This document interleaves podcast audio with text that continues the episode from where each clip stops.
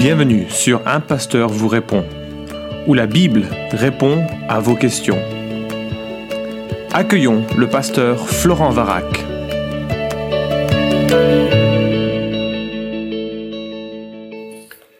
La question est posée. L'enfant d'un président de république est reconnaissable alors que celui de Dieu ne l'est pas. L'enfant de Dieu est-il fait pour la poussière alors que son Père qui est aux cieux a tout même, a tout, même l'or et l'argent? N'est-ce pas que c'est le manque d'argent qui est la racine de tous les maux, comme le terrorisme? Recrute-t-il dans des milieux favorisés? Point d'interrogation, fin de la question. Ok, alors écoute, merci beaucoup pour cette question. Elle est très importante parce qu'elle touche ce qu'on appelle la, théologie de la prospérité. Et c'est vraiment important de bien comprendre cette question et ses implications. Et dans ce que tu évoques, euh, tu poses en fait deux questions euh, autour de cette, euh, ce concept de l'évangile de prospérité. La première chose, c'est que tu te demandes est-ce qu'un enfant de Dieu est reconnaissable à sa richesse? Et puis deuxièmement, tu dis est-ce que le manque d'argent, c'est la racine de tous les maux? Alors, je vais commencer par ta première question. Et je voudrais vraiment euh, regarder déjà l'exemple de Jésus. Jésus, dont Ésaïe 53 nous dit qu'il s'est élevé euh, comme un rocheton, comme une racine qui sort d'une terre assoiffée, qui n'avait ni apparence ni éclat pour que nous le regardions, et son aspect n'avait rien pour nous attirer. Donc le Fils de Dieu, même dans sa naissance, euh, naissance dans un milieu très humble, et, euh, ben, n'avait pas vraiment, c'était pas bling bling, c'était pas flash son arrivée. On ne le regardait pas comme étant celui qui était le plus le plus beau, le plus grand, le plus glorieux. En fait, il était un enfant plutôt plutôt banal dans son apparence, et certainement il n'est pas né dans les palais de Jérusalem, il est né à, à Bethléem, et ensuite il a grandi à Nazareth, qui est une bourgade éloignée euh, où il n'y avait pas grand-chose qui se passait à, à, l'époque. Matthieu 8, 20 nous dit euh, Les renards ont des tanières et les oiseaux du ciel ont des nids, mais le Fils de l'homme n'a pas où reposer sa tête. Alors, je remarque que euh, le, le, Fils de l'homme n'avait pas de château, il n'avait pas de lieu d'habitation resplendissant. Il allait ici et là, euh, se reposait où il pouvait. Il était accueilli parfois chez les habitants, parfois il revenait dans son quartier général qui se situait dans la maison de, Pierre.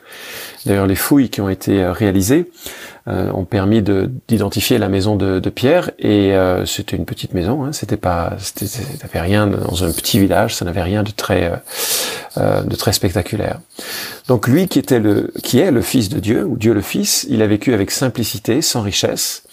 En fait, matériellement, Jésus et ses disciples dépendaient de quelques femmes qui les accompagnaient et les assistaient de leurs biens. C'est ce que nous dit Luc chapitre 8, verset 3. Et le ministère de Jésus devait se préoccuper notamment des pauvres, selon la prophétie reprise en Luc 4, 18, une prophétie de, l'Ancien Testament.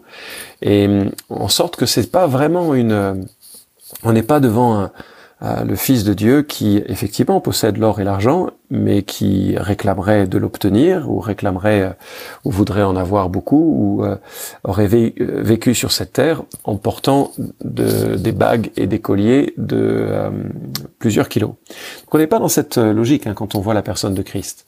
Regarde également l'exemple de l'apôtre Paul. Parfois il a dû travailler de ses propres mains parce que ben parfois c'était un bon exemple pour l'Église dans laquelle il servait. C'est ce que l'on voit avec 1 Corinthiens 9.6 et 2 Thessaloniciens 3.8 soit parce que c'était nécessaire, il n'avait pas de quoi vivre autrement. En acte 18.5, on voit qu'il travaillait de ses propres mains jusqu'à ce que d'autres puissent venir et le libérer de cette tâche pour qu'il consacre tout son temps à la prédication.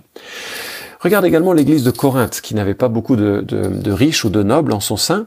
Si tu lis euh, les deux premiers chapitres de Corinthiens, tu réalises que c'était pas nécessairement des, euh, des personnes qui étaient très euh, bah, très riches dans le monde. Alors il y en avait quelques-unes. Apparemment, il y avait euh, le trésorier de la ville de Corinthe, et donc euh, probablement que c'était un homme qui avait des, richesses, mais c'était pas marqué, marquant comme, enfin, c'était pas la caractéristique des chrétiens de l'église de, de, Corinthe.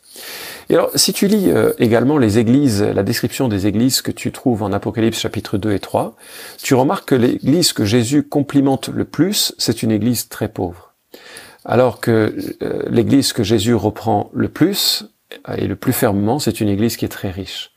Donc euh, ne crois surtout pas que Dieu doit à ses enfants la prospérité matérielle. Euh, c'est pas du tout l'intention de Dieu que nous soyons riches tous sur cette terre. Ça peut être l'intention de Dieu pour certaines personnes qui doivent alors avoir la responsabilité de bien utiliser de telles ressources, mais ce n'est pas le, euh, ce n'est pas associé à l'évangile que si l'on est un enfant de Dieu, on est, on est riche. J'espère que tu vois à quel point nous marchons à la suite d'un sauveur crucifié euh, et non un sauveur qui a fui en BMW parce qu'il le vaut bien. C'est c'est pas ça l'idée que l'on a dans, dans l'écriture. Alors ça veut pas dire que Dieu nous veut pauvres. Euh, il y a dans le Nouveau Testament, comme je l'ai souligné, des riches qui sont bénis et les richesses euh, peuvent être en bénédiction pour ces personnes, comme pour leurs familles, comme pour leurs églises, comme pour la mission. Mais la richesse n'est pas un indice de spiritualité ni de l'approbation de Dieu. Euh, Est-ce que l'évangile conduit toujours à la richesse? Euh, Ben, pas directement, mais d'une certaine manière, on peut dire euh, oui. Par exemple, tu prends une famille où euh, le père est alcoolique et soudainement, et c'est une, situation que je connais qui est très concrète, et il se convertit, il abandonne son alcoolisme. Alors ça peut être euh, compliqué parfois de, gérer une telle addiction, hein, euh, mais voilà, il arrive petit à petit à, vraiment prendre des racines avec un style de vie qui soit plus à la gloire de Dieu. Et bien tout l'argent qu'il dépensait à acheter de l'alcool est un argent qui est disponible pour sa famille. Soudainement, euh, il est moins colérique avec euh, ses enfants. Ses enfants deviennent plus calmes et sereins, font de bonnes études. Lui-même, euh, ben, il arrive au travail à l'heure, il euh, travaille mieux, ses patrons l'apprécient, il est promu. Et puis sa femme est tellement heureuse d'être, de retrouver un homme, alors qu'avant c'était pas, c'était quelqu'un qui était vraiment abattu par par l'alcool. Et donc euh, soudainement cet homme devient plus riche matériellement. Alors c'est pas une grande richesse forcément, mais euh, il a un meilleur salaire, il a plus grand respect des gens autour de lui, ses enfants ont une meilleure réussite sociale, et ça c'est un fruit de l'évangile, mais ce n'est pas un fruit de la manière dont tu en parles, c'est-à-dire que Dieu serait obligé de donner de la, de la richesse à, à ceux qui, euh, qui deviennent ses enfants, ou bien que Dieu devrait payer un retour d'investissement à ceux qui donneraient à l'Église, comme c'est parfois euh, évoqué. Alors, la deuxième question, ou la deuxième partie de ta question, c'est est-ce que euh, le manque d'argent est la racine de tous les maux? Alors, c'est vraiment faux. Hein. C'est intéressant que tu cites, euh, entre guillemets, cette euh, racine de tous les maux, parce que dans la Bible, c'est précisément l'inverse qui est dit. Et je te propose de lire 1 Timothée chapitre 6, versets 4 à 11. dans ce passage, Paul parle des faux leaders dans l'Église et il fustige euh, je cite, les contestations interminables d'hommes à l'esprit corrompu, privés de la vérité et qui considèrent la piété comme source de gain. Certes, c'est une grande source de gain que la piété, si l'on on se contente de ce que l'on a. Car nous n'avons rien apporté dans le monde comme aussi nous ne pouvons rien emporter. Si donc nous avons la nourriture et le vêtement, cela nous suffira. Mais ceux qui veulent s'enrichir tombent dans la tentation, dans le piège et dans une foule de désirs insensés et pernicieux qui plongent les hommes dans la ruine et la perdition, car l'amour de l'argent est la racine de tous les maux, et quelques-uns pour s'y être adonnés se sont égarés loin de la foi, et se sont infligés à eux-mêmes bien des tourments. Pour toi, homme de Dieu, fuis ces choses et recherche la justice, la piété, la foi, l'amour, la patience, la douceur. Fin de citation. Et tu vois, on retrouve euh, le, verset que tu as euh, cité, mais euh, on le retrouve dans son intégralité, et c'est l'amour de l'argent qui est la racine de tous les maux. C'est pas le manque d'argent qui est la racine de tous les maux. D'ailleurs, Ephésiens 5, 5 nous dit et nous met en garde, sachez-le bien, aucun débauché, impur ou cupide, c'est-à-dire idolâtre, n'a d'héritage dans le royaume du Christ et de Dieu. Un cupide, c'est quelqu'un qui est qui recherche de l'argent euh, constamment, qui est insatiable vis-à-vis de l'argent et qui le garde garde toutes les ressources que Dieu lui donne pour lui-même. Et euh, la Bible qualifie cela d'idolâtrie. Et une telle personne révèle en cela qu'elle n'est pas croyante, qu'elle n'est pas attachée à la personne de Christ. Il n'y a aucune générosité. Et son idole, c'est l'argent. Hébreu 13.5 nous dit que votre conduite ne soit pas inspirée par l'amour de l'argent. Contentez-vous de vos biens actuels, car Dieu lui-même a dit, je ne te délaisserai pas et je ne t'abandonnerai pas.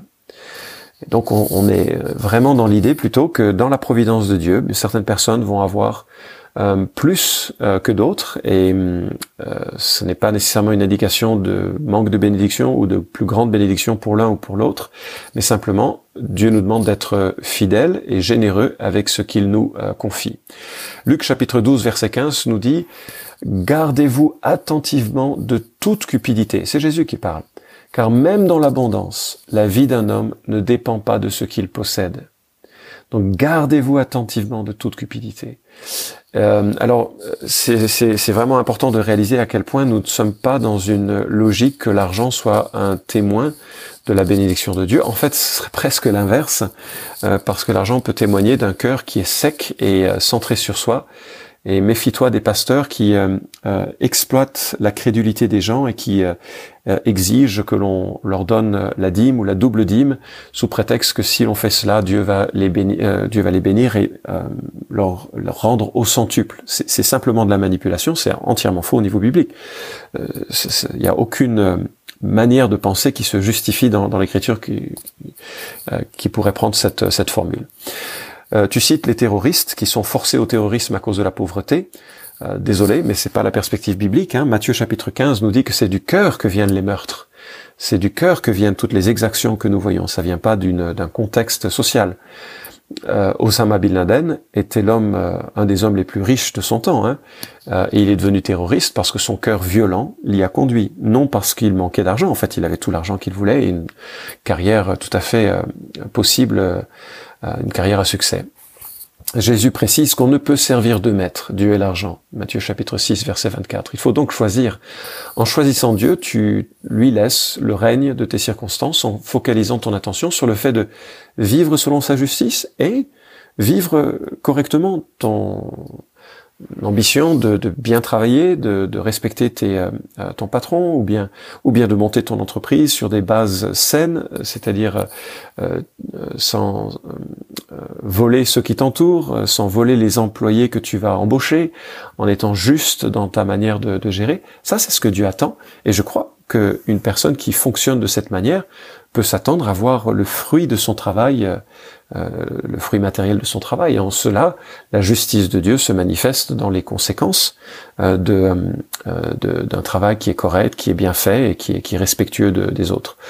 En même temps, euh, il est vrai, et un des psaumes, et je me souviens plus lequel, je crois que c'est le psaume 73, mais euh, je cite de mémoire, l'un des psaumes, euh, l'auteur se plaint de ce que les, injustes prospèrent, hein, ils, ils sont gras jusque dans leur cou, enfin c'est magnifique comme description, alors que les justes parfois n'ont pas cette même prospérité.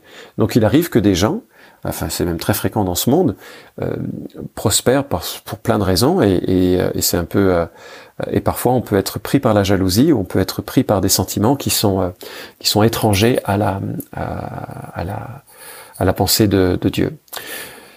Le jour vient, n'est-ce pas, où euh, Jésus dit euh, dans les béatitudes heureux les pauvres en esprit, car le royaume des cieux est à eux. Donc ceux qui réalisent qu'ils ont fait faillite spirituellement, qu'ils ont rien à apporter à Dieu, mais qui placent leur confiance entièrement en Jésus et en ce qu'il est, et qui placent en lui une confiance en sorte qu'ils voient en lui celui qui est rassasié, qui satisfait. Bien, le royaume des cieux est à eux. Donc le temps vient où tous les enfants de Dieu seront révélés dans euh, avec toute la richesse de l'héritage que Christ leur a acquis, puisque nous sommes co-héritiers avec Christ. Donc cette nouvelle terre que nous attendons, eh bien, elle sera notre possession à nous euh, tous qui avons aimé Jésus, avec toute la richesse que cela implique.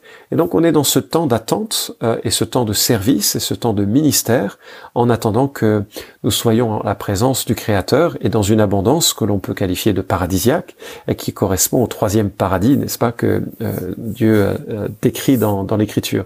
Le premier étant en Genèse 1 et 2, le second étant celui qui est dématérialisé quelque part dans la présence de Dieu et qui euh, euh, euh qu'occupe ceux qui sont sauvés et qui sont morts. Alors je termine en te proposant un lien que je mettrai sur le, le site, mais euh, si tu fais une recherche Google, 5 erreurs doctrinales de l'évangile de la prospérité, tu tomberas sur un excellent article qui est posté sur le site de Évangile 21.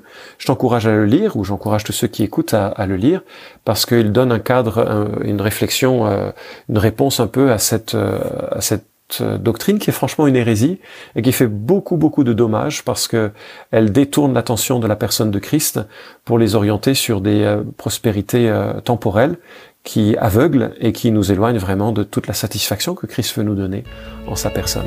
Merci d'avoir écouté cet épisode d'un pasteur vous répond. Posez vos questions en nous envoyant un email à question@toutpoursagloire.com. Retrouvez cet épisode et tous les précédents sur notre site toutpoursagloire.com.